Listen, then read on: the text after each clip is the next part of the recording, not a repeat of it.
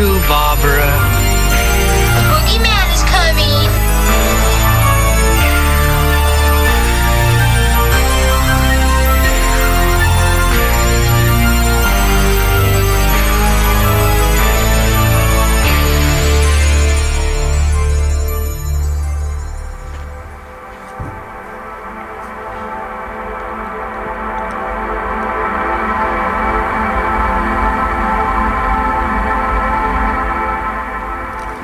La nuit est pleine de choses farfelues.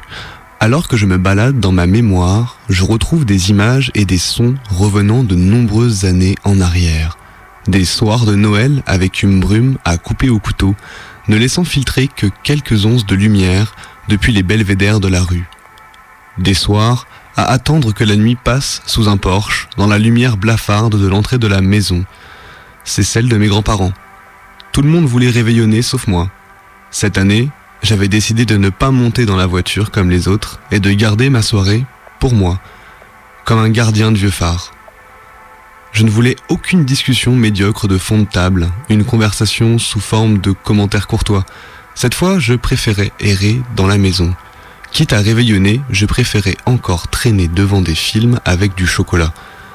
Je ne voyais rien de plus satisfaisant un soir de réveillon que de bien préparer mon petit recoin ou me blottir en attendant le retour des autres dans la nuit.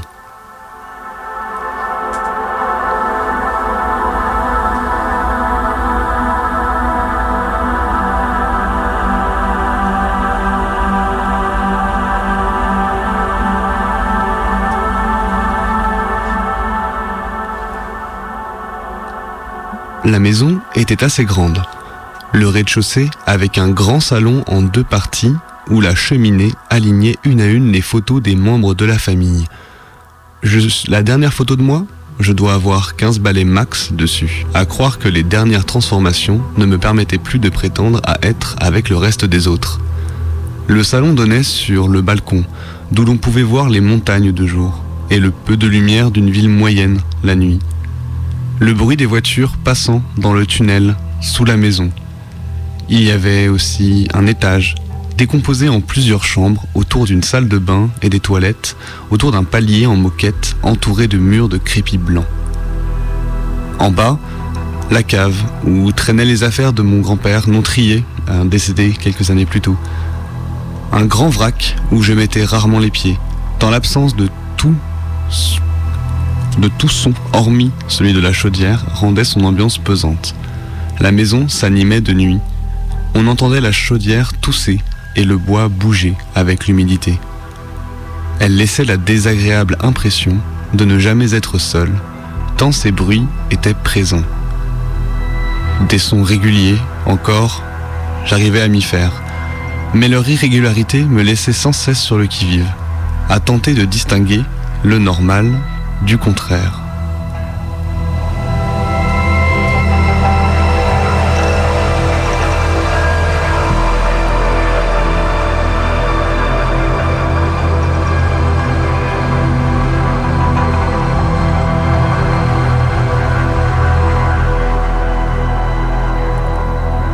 La soirée s'annonçait plutôt bien.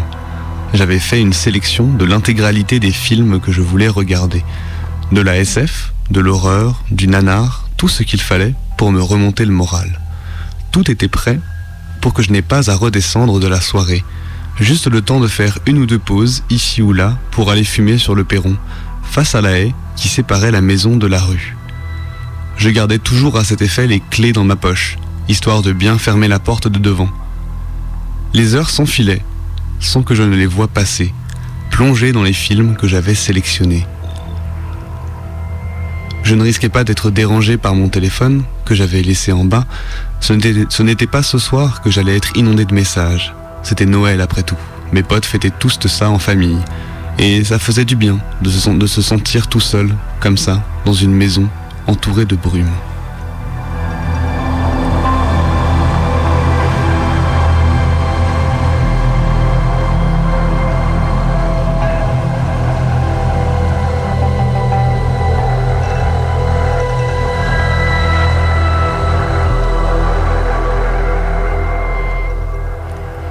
Je ne me rappelle plus quand les bruits ont commencé à se faire plus forts. Je devais en être à mon deuxième ou troisième film. Quand j'y réfléchis, ils avaient déjà dû débuter avant. Je ne devais simplement pas les entendre, le casque vissé sur les oreilles. Je m'en suis aperçu à force de ne plus entendre les modulations sonores du film que je regardais, tant il crée un fond quasi continu. J'ai d'abord enlevé vivement un de mes écouteurs, mécontent de ces bruits qui brisaient soudain mon isolement. Les bruits étaient bien moins importants qu'il ne me semblait. Quelques craquements de la charpente et l'horloge posée sur le sommet de la cheminée, tout au plus. Je me suis donc remis sous la couette, grommelant contre l'interruption que j'avais été obligé de faire en plein milieu de mon film.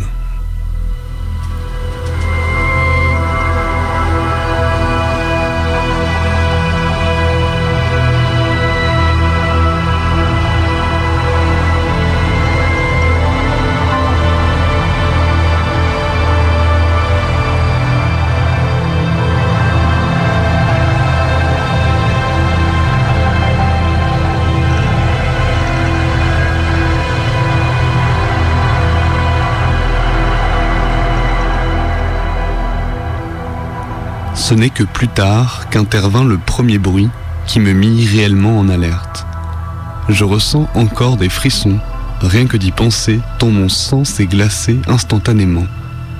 C'était le parquet du salon, qui avait craqué quelques instants plus tôt, laissant derrière lui, pour la première fois de la soirée, la maison silencieuse. Un grand silence, ou plutôt un silence épais, de ceux qui prennent à la gorge.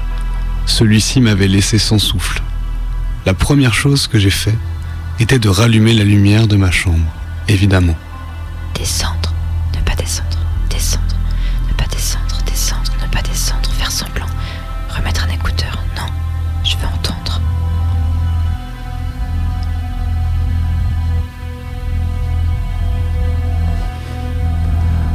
Je restais sous la couette, toute lumière allumée.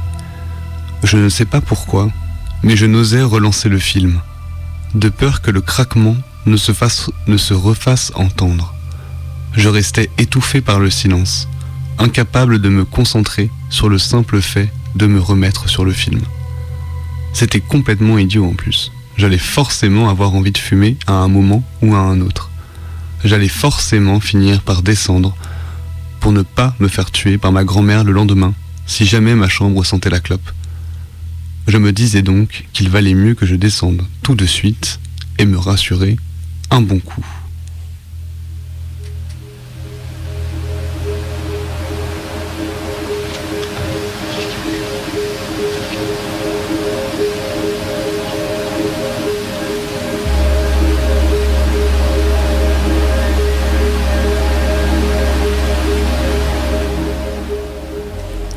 Je me suis rhabillé et pensais à prendre mon briquet dans la poche arrière droite. Je me souviens avoir descendu les escaliers, la lumière de mon téléphone entre mes mains. Marche après marche. Le salon était bien entendu vide de toute présence. Je me rassurais comme je pouvais en roulant ma cigarette avant de sortir. Ce n'est qu'une fois fin prêt qu'un détail qui m'avait échappé en descendant, tant j'avais uniquement concentré tant j'étais uniquement concentré sur l'état du salon, m'a frappé. La porte d'entrée était grande ouverte, et mes clés n'étaient pas dans ma poche arrière. Je me rappelais pourtant parfaitement l'avoir fermée.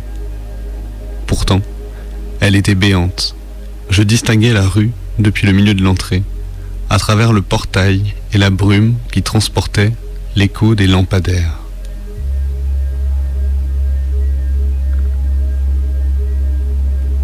La porte grinçait énormément. C'était impossible que je, ne l'ai pas entendu s'ouvrir.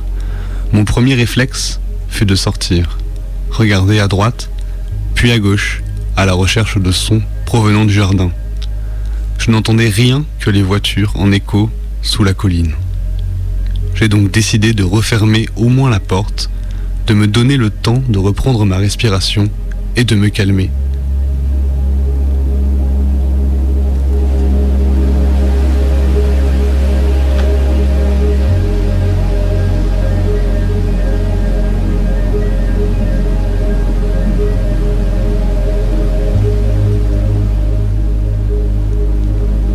Ce que je ne pouvais alors imaginer, c'était que les bruits n'avaient pas seulement repris, ils avaient tranquillement empiré pendant que je regardais ailleurs. La charpente avait décidé de, se transformer en orchestre.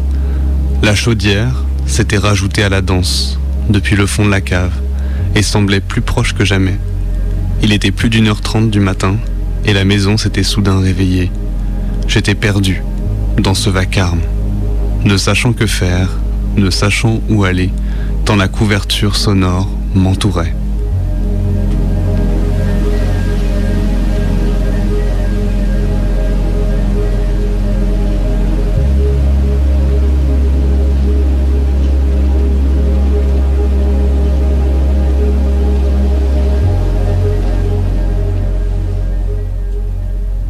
Je faisais des tours et des tours à travers tout le rez-de-chaussée sans parvenir à me calmer.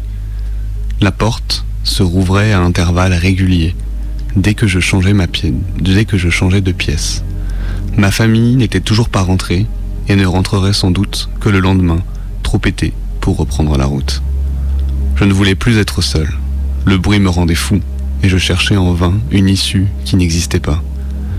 Je n'arrivais plus à distinguer ce que j'entendais de ce que j'imaginais au milieu de tous ces sons. J'étais persuadé d'avoir entendu marcher sur le palier.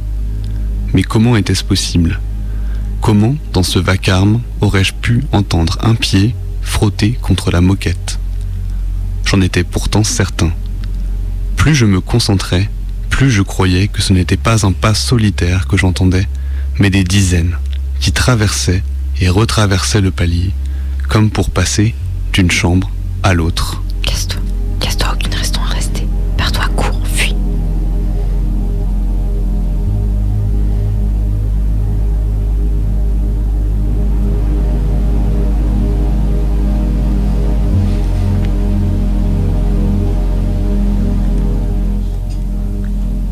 Ce fut les portes qui se mirent à claquer, qui me décidèrent à sortir de la maison, sans même claquer la porte derrière moi. On ne pouvait pas voir plus loin que le portail avec la brume. Les lumières même de la ville me paraissaient si loin. J'ai donc descendu le jardin pour aller me réfugier sur un tas de bois sous le balcon. Je ne savais pas ce que j'attendais. Sûrement que les autres se décident à rentrer. La maison paraissait si calme, de dehors, mais jamais, jamais, je ne voulais plus y remettre un pied.